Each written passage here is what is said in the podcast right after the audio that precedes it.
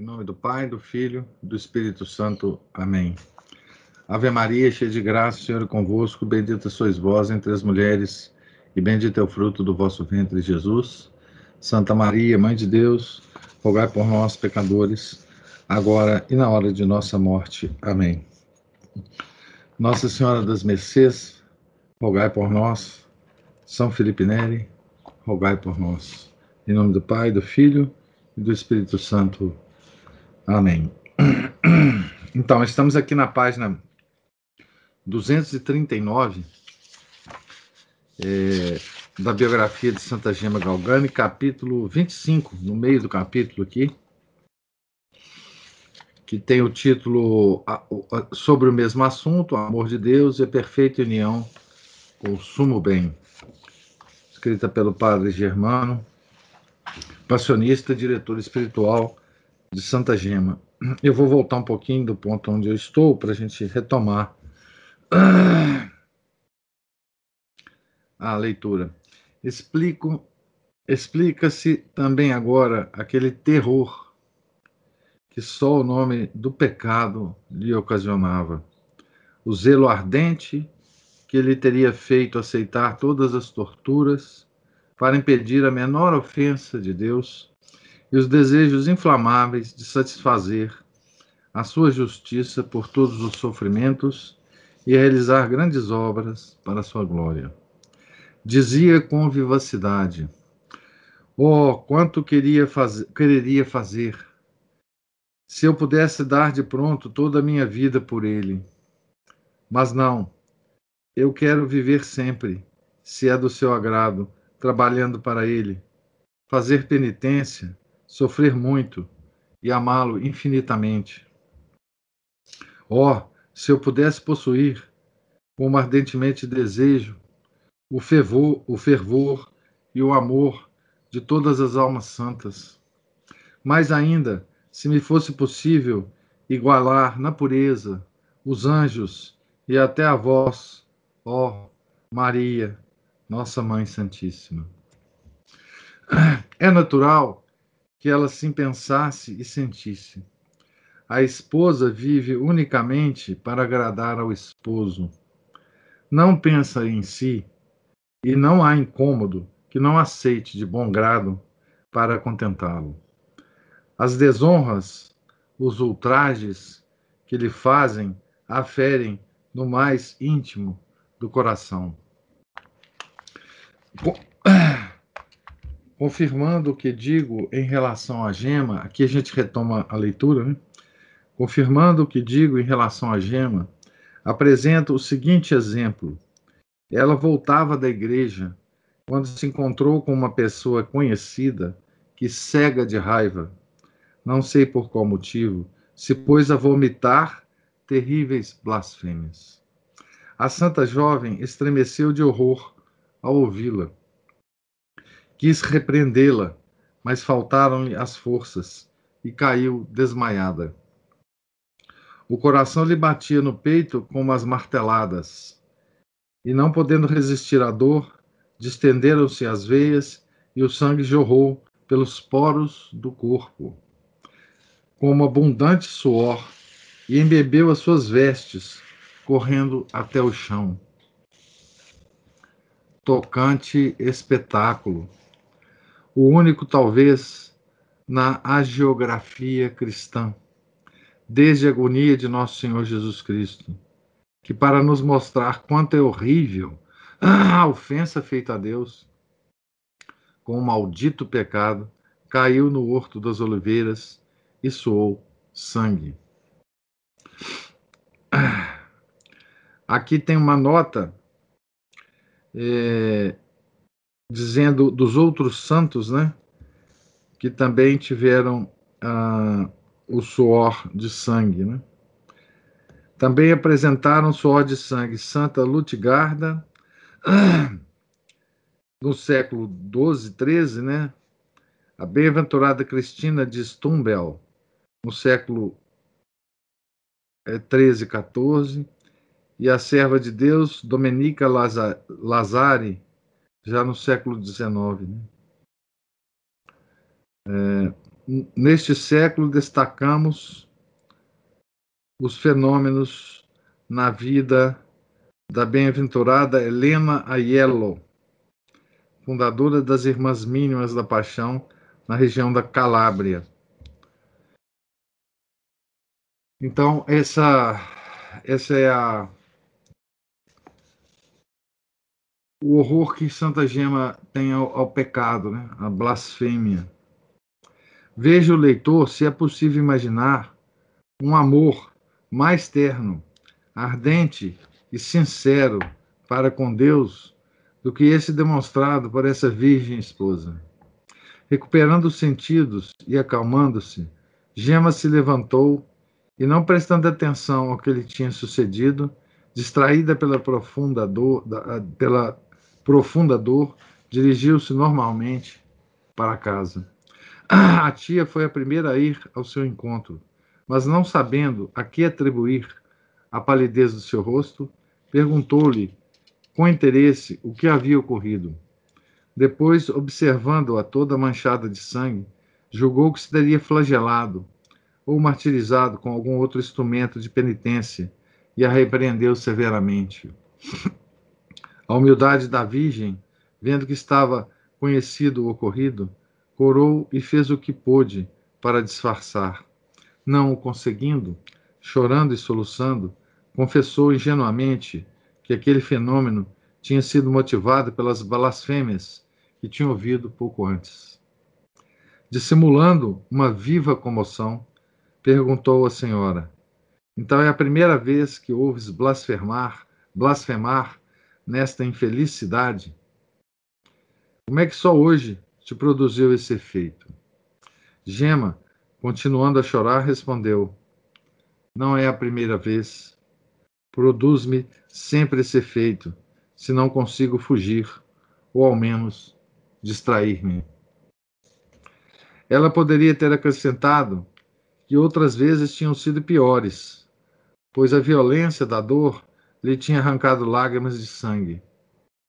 Este último fenômeno, único também na história, penso eu, se, produziu frequentemente, se reproduziu frequentemente e foi observado por muitas pessoas depois de Gema ser elevada por Deus à perfeição do amor. Sob a pressão da dor intensa causada pelas ofensas feitas ao amante, o sangue corria em rios de seus olhos inocentes e se coagulava sobre as faces, de que era preciso tirá-lo aos pedaços. Outro fruto da perfeita união de Gema com seu Deus era uma espécie de impassibilidade diante dos mais penosos acontecimentos da vida. Ou não sentia sua agudeza, ou não lhes prestava atenção. E enquanto ao redor dela reinava a tristeza e o desânimo, ela se conservava calma e serena. Não vos perturbeis, dizia ela. Não é nada. Jesus não permitirá que vos aconteça algum mal. Não existe Jesus? Por que ter tanto medo? Nos sofrimentos físicos que tanto pesavam sobre ela, mostrava-se sempre jovial. A aridez do espírito, como vimos, tinha sido o grande martírio do seu coração. Quando se ocultava o seu amantíssimo Senhor, ela empalidecia e tremia, receando não poder mais encontrá-lo. E o seu coração se despedaçava em tão cruel angústia. Agora, porém, considerando-se sua esposa, não se perturba mais. Sabe que o laço que a une a ele é indissolúvel. Deus podia bem experimentá-la subtraindo-lhe sua divina presença, mas não se podia separar do seu coração. Assim, ouvi, ó leitor, quão diferente é agora a sua linguagem da que tinha antes. Quem sabe se Jesus me, per me permitirá revê-lo. Mas se Jesus não me, me aparece mais, que importa? Eu o contemplo sempre E ainda que não me queira mais com ele, eu rodearei sempre. Quero pensar sempre nele, que afinal voltará como antes. Fugi, fugi, pois, ó Senhor, eu vos acompanharei sempre. E a de que, a, a de que nem o céu, nem a terra, nem o inferno me, ser, me separarão mais de vós.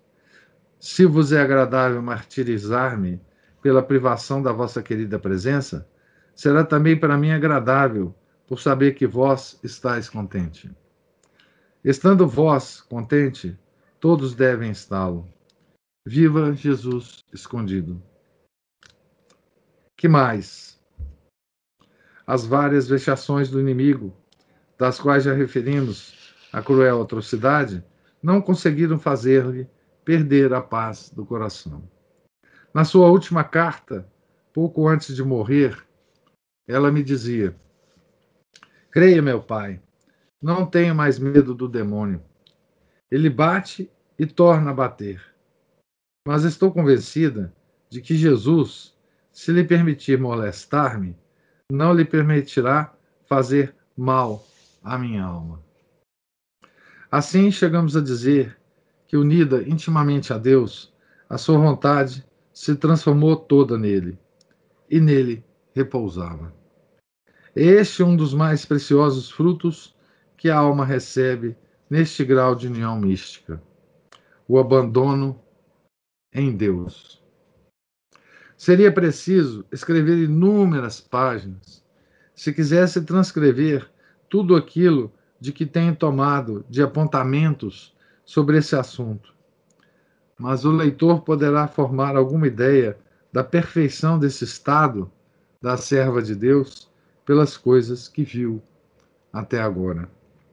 A verdade é que, se essa santa donzela, desde criança, não quis mais nada senão a pura vontade de Deus, em cuja aceitação achava toda a paz e felicidade, elevada agora à dignidade de esposa, a vontade de seu divino esposo absorveu inteiramente a sua e se tornou única a única preocupação do seu coração. Ela me disse um dia: Meu pai, que satisfeita que estou agora que eu me entreguei toda nas mãos de Deus e estou unida inteiramente à sua divina vontade. Eu procuro Jesus, mas somente para que ele me ajude a aceitar as suas ordens santíssimas Agora aprendi também outra coisa. Minha alma não vai mais indagando, nem cogitando. Vivo no silêncio e na paz do coração. Oh, quanto se goza em estar completamente unida à vontade de Deus. Este gozo me é suficiente. Então, ela uniu a vontade, né? a Deus, que é um atributo superior da alma, né? inteligência e vontade. Então veja bem como que a gente, como é que é a expressão né? do, do verdadeiro catolicismo, né? Ela não uniu o sentimento dela ao sentimento de Deus, né? Não, não, não tem sentimentalismo aqui, né? Ela uniu a sua vontade. Tá certo? inteligência e vontade, né? Não que ela tenha deixado de sentir emoções, né? Mas elas, é, a, o sentimentalismo aqui não participava de mais nada aqui. Era a vontade de nosso Senhor Jesus Cristo, né? que se uniu a, a, a sua vontade, né? Ela queria, desejava o que Nosso Senhor queria e desejava. Né? Daí a coragem inaudita em afrontar as dificuldades e obstáculos de que já por vezes fiz menção. Que força heróica em face dos sofrimentos de todo gênero. E que alegria inalterável que da parte superior do espírito descia até os sentidos, fazendo-lhe passar os dias tão serenos e tornando-a querida e invejada por todos. Contudo, o que mais me impressionava neste feliz estado da nossa piedosa Virgem, e o que mais quero aqui fazer sobressair, era o crescimento dos ardores de seu coração para consumo bem.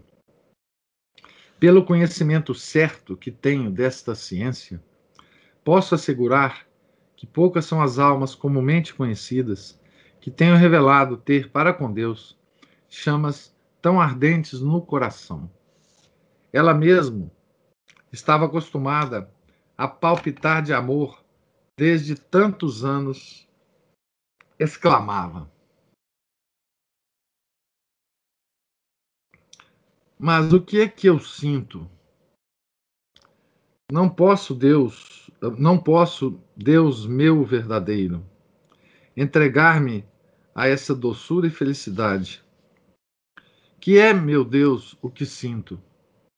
Ah, eu vos sinto em meu coração. Sinto-vos verdadeiramente vivo.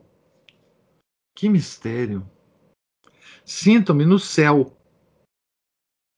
numa dessas vezes, Jesus, vós me fareis morrer, quando vos sentir assim palpitar em meu coração.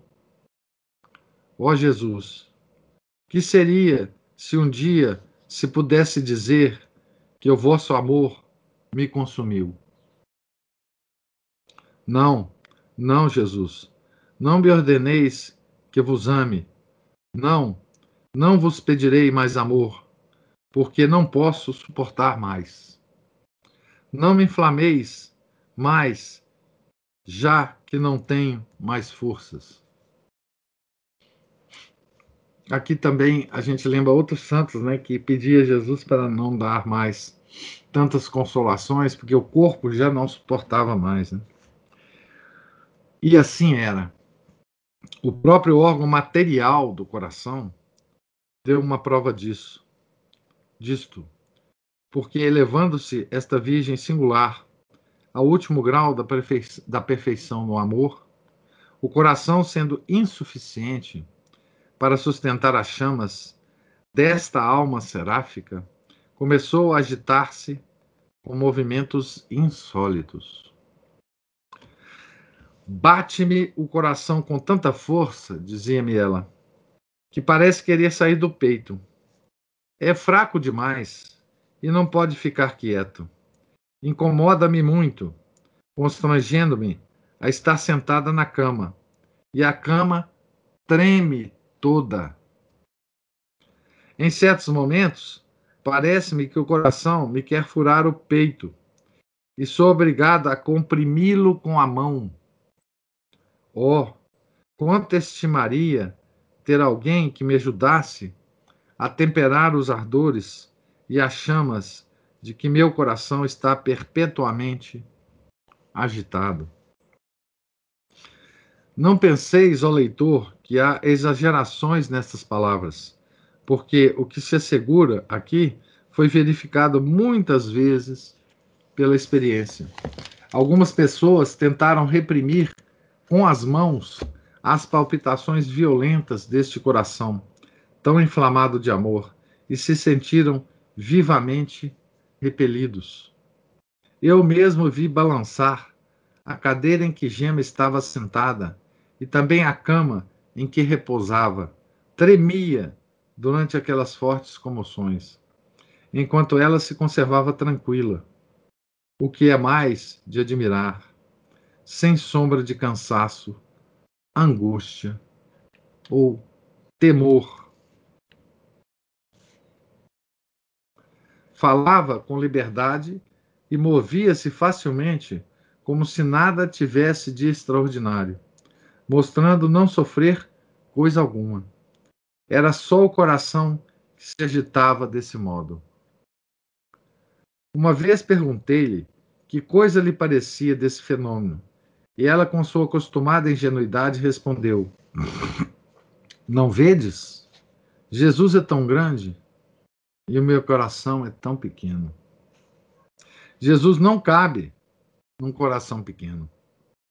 Mas querendo aí tomar lugar, agita-o deste modo. Assim será difícil de remediar, meu Pai, se Jesus não lhe der remédio. Oh, que se dilate, que dilate este coração para Jesus estar a seu gosto. Dilatou-se de fato o coração, a tal ponto que chegou a dobrar três costelas daquele lado, naquele lado do mesmo modo que aconteceu a São Felipe Neri e ao meu pai, Paulo da Cruz, em um forte ímpeto de amor divino.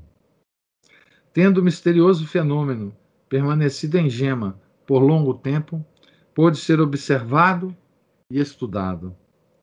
Essas três costelas estavam violentamente dobradas, quase em ângulo reto, formando exteriormente uma grande elevação e deixando interiormente um espaço suficiente onde o coração podia palpitar de forma mais livre. Aqui paro sentindo-me faltar a força para continuar. Dobro os joelhos e adoro-vos, ó Jesus, divino Autor de tão grandes maravilhas. Não sei se vocês já observaram, né? Que o padre Germano, ao longo das descrições que ele faz, às vezes ele não se contém, né? E coloca uma pequena oração, né, um pequeno parágrafo é, de, de oração diante da, da, da, enfim, da elevação das coisas que ele está nos, nos descrevendo, né? É muito é muito impressionante mesmo. Nem, nem o autor, né, consegue. É, a Ana Paula é, é recorta a frase, né? Jesus não cabe, não cabe num coração pequeno. É. Isso mesmo, né? Então, é, terminamos aqui a, a, o capítulo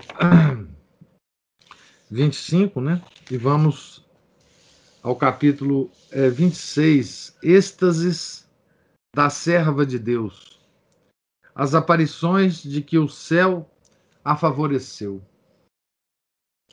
Os teólogos consideram. Bom, então aqui, veja, a, ele descreveu né, todas as, as elevações místicas de Santa Gema, até o último grau, né, em que ela finalmente se aceita né, o título de esposa de Nosso Senhor, e daí para frente, é, toda a, a vida de Santa Gema muda, né? É, o padre Germano deteta isso fisicamente, as pessoas em volta dela detetam isso fisicamente, na, na aparência dela, né? E o padre Germano deteta também nas, nas várias uh, cartas que ela escreve aí, né? Então, aqui ele vai uh, comentar sobre outras coisas, né? Deixa eu ler o que a Aline está falando aqui. Como pode nossa indiferença para nosso Senhor Jesus Cristo podem blasfemar em todos os sentidos nesse tempo de hoje, que poucos se horrorizam. Falo de nós católicos de BGA. É, a, a, a gente vê, né, as blasfêmias em relação ao Senhor.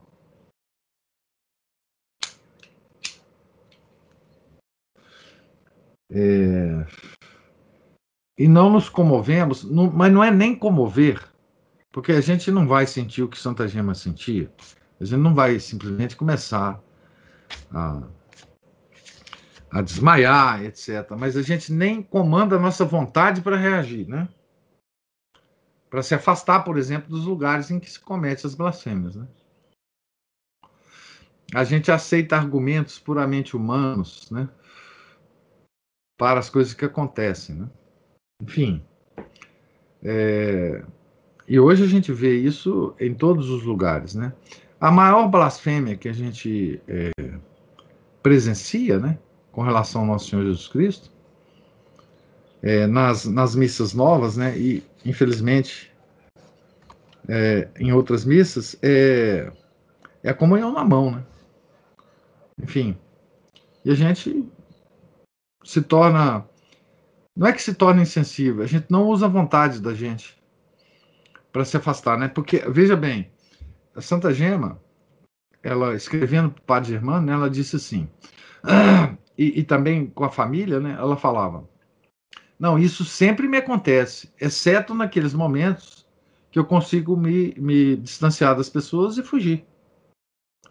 Então, a gente, com relação às blasfêmias do Nosso Senhor, a Nosso Senhor, né? É, a nossa vontade tem que, é, tem que ser, tem que comandar, né? E a gente tem que se afastar. A gente não pode, enfim, é, é o afastamento mesmo. Né? Não, não, a gente não pode, com a nossa vontade, suportar. Né? É, Ana Paula diz aqui: Santa Gema, ser a esposa de Cristo, é no mesmo sentido do que disse São Paulo: Já não sou eu que vivo, mas é Cristo que vive em mim. A mesma união, exatamente. A mesma união. Cristo viver em mim significa que a vontade dele é a minha vontade. A minha vontade é a vontade dele. Nada que eu possa fazer está fora da vontade de nosso Senhor Jesus Cristo. É isso exatamente. A Aline fala assim: sim, dá uma noção de que ninguém acredita que Jesus está na hóstia. Ou se acredita, ou se acredita, não comanda a vontade porque veja bem, Jesus está na rocha é um, um fato é, que a gente aceita pela fé que comanda a nossa inteligência. Mas a nossa vontade tem que ser comandada pela nossa inteligência, que iluminada pela fé, sabe disso. E isso que é o problema, né? é comandar a nossa vontade. E nós agimos nesses casos nós cometemos exatamente o que na, na doutrina católica chama respeito humano. É, é simplesmente isso. Então, começando aqui o capítulo, né? Os teólogos consideram que entre os graus da união mística estão o êxtase e o rapto e é justo porque o êxtase é somente uma atração mais violenta e mais suave da alma pelos bens celestes. Esta atração, tornando-a incapaz de atender ao governo dos sentidos, faz com que estes fiquem como que abandonados e extintos. Isso no êxtase, né? Quando, pois, a dita atração e consequente perda dos sentidos acontece rapidamente, e com um certo arrebatamento, então o êxtase ganha o nome de rapto. Tendo eu muito o que dizer sobre esses graus de união da nossa gema, julguei acertado tratar separadamente de cada um no presente capítulo. Embora já tenha falado muito sobre o último e mais sublime de todos, que é o grau da união estável e perfeita. Repito que, embora, em geral, a alma adiante regularmente nas vias místicas, passando dos graus inferiores aos superiores, não obstante, o Espírito Santo, que não está sujeito a nenhuma prescrição, costuma, por vezes, inverter a ordem, comunicando suas graças mais sublimes a certas almas que não estão ainda preparadas com graças de menor preço Assim se deu com a Virgem de Luca, que começou a, a, começou a ter êxtases e raptos antes que as suas contemplações atingissem os graus de perfeição acima descritos. Quando eu tomei a direção desta alma privilegiada, achei-a já na posse deste dom, que foi sempre aumentando, assim como os outros, e se tornaram tão frequentes que pareciam ser-lhe quase naturais. Não distinguirei o êxtase do rapto, porque esses dois maravilhosos fenômenos se alternam continuamente em gema. E os próprios ímpetos do segundo guardavam a moderação e majestade do primeiro. Servir-me-ei, por isso, do mesmo nome para designar a ambos. Êxtase e rapto. Né? Começarei a dizer que o estado estático se manifesta nesta bendita donzela, como já dissemos das suas contemplações em geral, em qualquer tempo e lugar, e no momento em que ela menos o esperava. Assentada à mesa ou trabalhando na cozinha, ela o pressentia, mas só alguns minutos antes, por um súbito recolhimento que a surpreendia, seguido de ardentíssimo desejo de unir-se mais intimamente a Deus e de violentas palpitações da oração. Esses sinais, a humilde virgem procurava disfarçá-los e tentava distrair-se, mas não o conseguindo, retirava-se para impedir que outros o percebessem, o que na maior parte das vezes conseguia. Quando a comunicação divina a invadia de improviso, ficava estática no lugar em que se achava. Isto é, absorta em Deus com a mente, o coração e todas as potências da alma.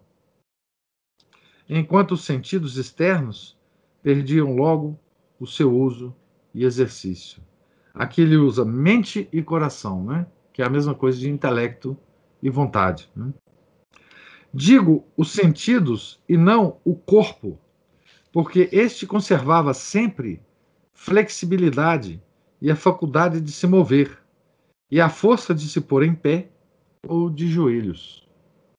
Neste século desgraçado, em que o racionalismo se diverte em espalhar dúvidas sobre o tudo o que é sobrenatural, pelo desejo que tem de não crer, enquanto se deixa confundir cegamente pelos charlatões do hipnotismo e do espiritismo, parece que Deus, de propósito, lançou seus olhares particulares sobre esta sua serva, moderando a forma de certos fenômenos estáticos que em outros santos podiam dar ocasião de, crista, de crítica aos sofistas.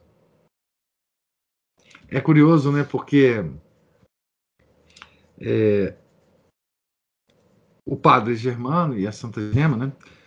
Já estava vivendo. Aqui nós já estamos no século XX, né? Praticamente. E já já havia, né? Fenômenos é, digamos assim, do, do até uh, demoníacos, né, no, em relação ao espiritismo. E também ele cita aqui a hipnose, né, que exteriormente, que exteriormente, é, nesses casos, né, eles apresentavam fenômenos muito parecidos exteriormente com os êxtases é, místicos dos grandes santos, né? E de Santa Gema. Então ele está dizendo aqui que Deus tinha, uh, que Nosso Senhor tinha o, o, cuidado, né? A delicadeza, né? De fazer com que os fenômenos uh, sobrenaturais que aconteciam com Santa Gema fossem diferentes, aparentemente, inclusive, desses outros fenômenos é, falsos fenômenos né, de hipnotismo e do espiritismo. Né? Mas olha como é que ele descreve, né, gente? O século. Né? Neste século desgraçado, em que o racionalismo se diverte em espalhar dúvidas sobre tudo o que é sobrenatural, pelo desejo que tem de não crer. É vontade de não crer. Não quero crer. Não quero crer. O século, este, este século passado, né, e o nosso, ele não quer crer. Faz tudo para não crer. Procura todas as, as razões, falsas razões para não crer. Né? Então, ele chama atenção disso. Né? De fato, Gema, no êxtase, apresentava todas as qualidades de uma pessoa em perfeita saúde e com sinais de um estado fisiolo fisiologicamente normal. Não tinha a palidez cadavérica, nem contrações musculares, que acontecia nos fenômenos espíritas, né? Não tomava atitudes singulares, nem fazia movimentos exaltados. Somente os sentidos externos ficavam inertes, como já vimos. Podiam com um alfinete, pungir-lhe as mãos, a cabeça, os braços, queimá-la com a chama de uma vela, fazer um ruído estrondoso. Tudo era inútil. Enquanto a santa jovem estava com seu Deus, nada sentia nem percebia o que em torno dela se fizesse ou dissesse.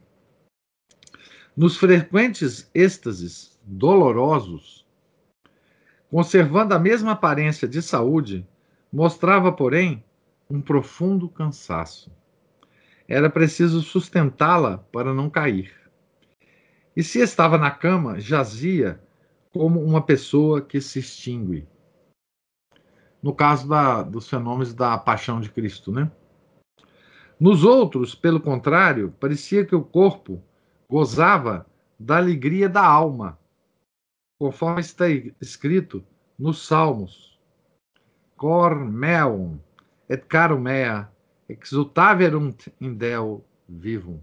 Deum vivum. Meu coração e minha carne exultam pelo Deus vivo. Exultam no Deus vivo, na verdade, né? Cor meum et caro mea exultaverunt in Deum vivum. Uma chama misteriosa iluminava seus olhos, que brilhavam quase como dois sóis. Tingia de viva cor as suas faces e dava ao seu semblante a aparência de um anjo descido do céu. Se vós a tivesses visto ontem, me escreviam, membros da família, certamente, né? Oh, meu Deus! Ninguém podia contemplá-la. Não parecia mais uma criatura humana. Tinha o rosto de um serafim. Inspirava doçura e arrancava lágrimas. Com uma chamas breve, essa hora em que a nossa gema esteve assim em êxtase. Este fenômeno era frequentemente visto e admirado por aquela família, mas parecia-lhe sempre novo. Tanto o homem é insaciável do sobrenatural. Nos últimos dias da sua vida, a enfermidade lhe tinha emagrecido o rosto e tirado a beleza. Mas o êxtase lhe restituía logo, e num grau ainda superior, imprimindo-lhe uma certa majestade que incutia respeito e veneração. Para tratar com mais ordem deste assunto, distinguirei três formas de êxtase na serva de Deus: os pequenos e imperfeitos, os grandes e os extraordinários. Então, três níveis, né? Os êxtases pequenos, muito mais frequentes e a ponto de se renovarem muitas vezes no dia, eram também os mais espontâneos e simples. Para provocá-los, bastava que a, a sua mente descesse uma luz infusa das mais comuns, ou que ela tivesse uma visão das mais simples. Assim, logo o mundo sensível desaparecia de seus olhos e um profundo recolhimento invadia todo o seu ser. Em um momento achava-se todo no céu, sem que nenhum abalo precedesse ou acompanhasse aquele voo do espírito. Percebia-se pelos olhos cintilantes presos no céu ou no ponto da visão. Muitas vezes senti correr lágrimas nos meus olhos quando, rezando junto dela, ou ainda quando recitávamos o ofício divino, podia contemplá-la nesse estado. Eu me assentava numa extremidade da mesa e Gema na outra. Espada Germano falando, né, gente? Com o breviário na mão. Salmodiávamos alternadamente.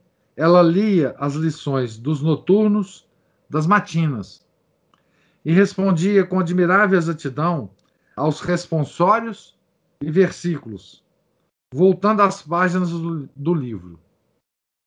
Mas como podia ela fazer isso? Nunca pude compreender. Estava abstraída dos sentidos. Não percebia nenhuma impressão de tato. E seus olhos, bem que aplicados à leitura, eram insensíveis, insensíveis a tudo mais. Se, por qualquer causa, porém, ela tivesse de interromper aquele piedoso exercício, recuperava, recuperava logo o uso dos sentidos. Para perdê-los novamente, apenas retomava o fio da oração. Quantas vezes, falando com ela, também lhe perguntei se o seu anjo da guarda não estava a seu lado, guardando-a. Gema, com encantadora naturalidade, voltava seus olhos para o lugar em que ele, ele devia estar e ficava logo em êxtase, por todo o tempo, demorando-se a contemplá-lo. O mesmo digo de outras ocasiões semelhantes, em que durante o dia o Divino Espírito, que mostrava achar suas delícias em estar com esta fiel serva, a favorecia. Esses são os êxtases de Gema que chamo menores. Eram de fato menos perfeitos, de curta duração e quase sempre puramente sensíveis. Eram também pouco profundos, pois que, à exceção do tato, a perda dos outros sentidos não era total, acontecendo muitas vezes, nesse estado, poder ler e até descrever e confer conferenciar com seu pai espiritual. E que cartas, oh meu Deus, que conversações eram aquelas. Eu vou começar então aqui. Uh, não, eu vou, vou, Vamos lá. Eu vou começar a ler os, os, os grandes extras. Vamos ver se a gente acaba, pelo menos os grandes. Depois a gente vai para os extraordinários aqui. Os êxtases grandes ou perfeitos, além de menos frequentes, mais profundos e elevados, ainda que igualmente simples e naturais, eram também de maior duração, variando de meia a uma hora, às vezes um pouco mais. Nestes, a alienação dos sentidos era total e persistente. Para fazê-la cessar, era preciso uma ordem articulada, formal.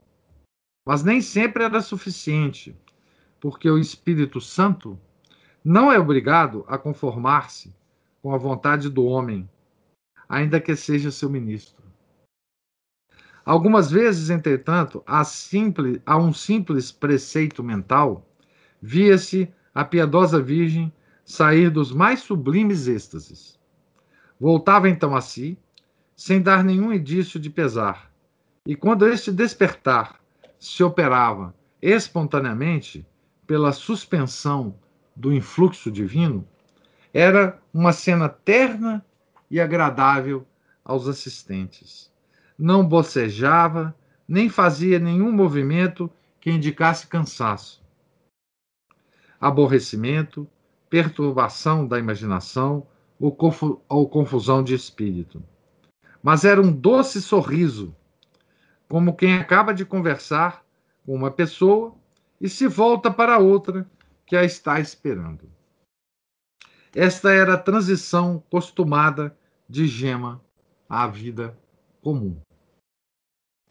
Algumas vezes cobria os olhos com a mão, com as mãos, como envergonhada de ser vista naquele estado, e talvez porque lhe custava olhar para a terra, depois de ter, de ter estado a contemplar o céu. Esses grandes êxtases ocorriam ordinariamente pela manhã, na igreja, depois da Sagrada Comunhão, quando a piedosa Virgem ia visitar Jesus exposto ao sacramento da Eucaristia, nas 40 horas, e em outras ocasiões igualmente próprias a inflamar o fervor da, de sua alma. As 40 horas é aquela devoção, né? Das, uh, aqui faz uma explicação, é, mas enfim, é a, é a, exposição do Santíssimo durante 40 horas, né? É, e que há, então, a adoração do Santíssimo. Né? Os êxtases extraordinários finalmente sobrevinham. Eu vou parar por aqui nos êxtases extraordinários. Nós vimos aqui os grandes, os pequenos, os imperfeitos, os grandes. Eu vou parar aqui porque aí dá uma sequência é, na nossa próxima leitura. Né?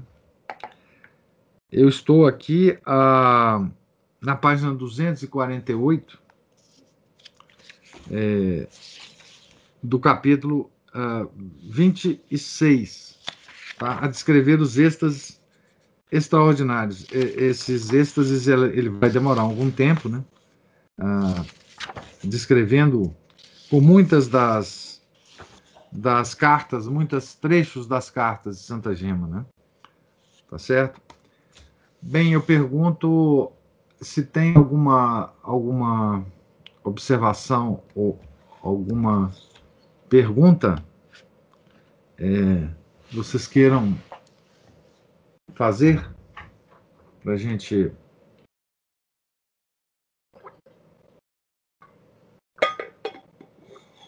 Então, não tendo, é, Tenham todos um, um santo dia. Deus lhes pague a paciência e a presença aqui. E amanhã, se Deus permitir, nós continuaremos aqui a leitura, talvez acabando esse, esse capítulo. Né? Em nome do Pai, do Filho e do Espírito Santo. Amém. Ave Maria, cheia de graça, o Senhor é convosco. Bendita sois vós entre as mulheres, e bendito é o fruto do vosso ventre, Jesus. Santa Maria, Mãe de Deus, rogai por nós, pecadores, agora e na hora de nossa morte. Amém. Santa Gema Galgani, rogai por nós. São Felipe Neri, rogai por nós. Nossa Senhora das Mercês, rogai por nós. Em nome do Pai, do Filho e do Espírito Santo. Amém.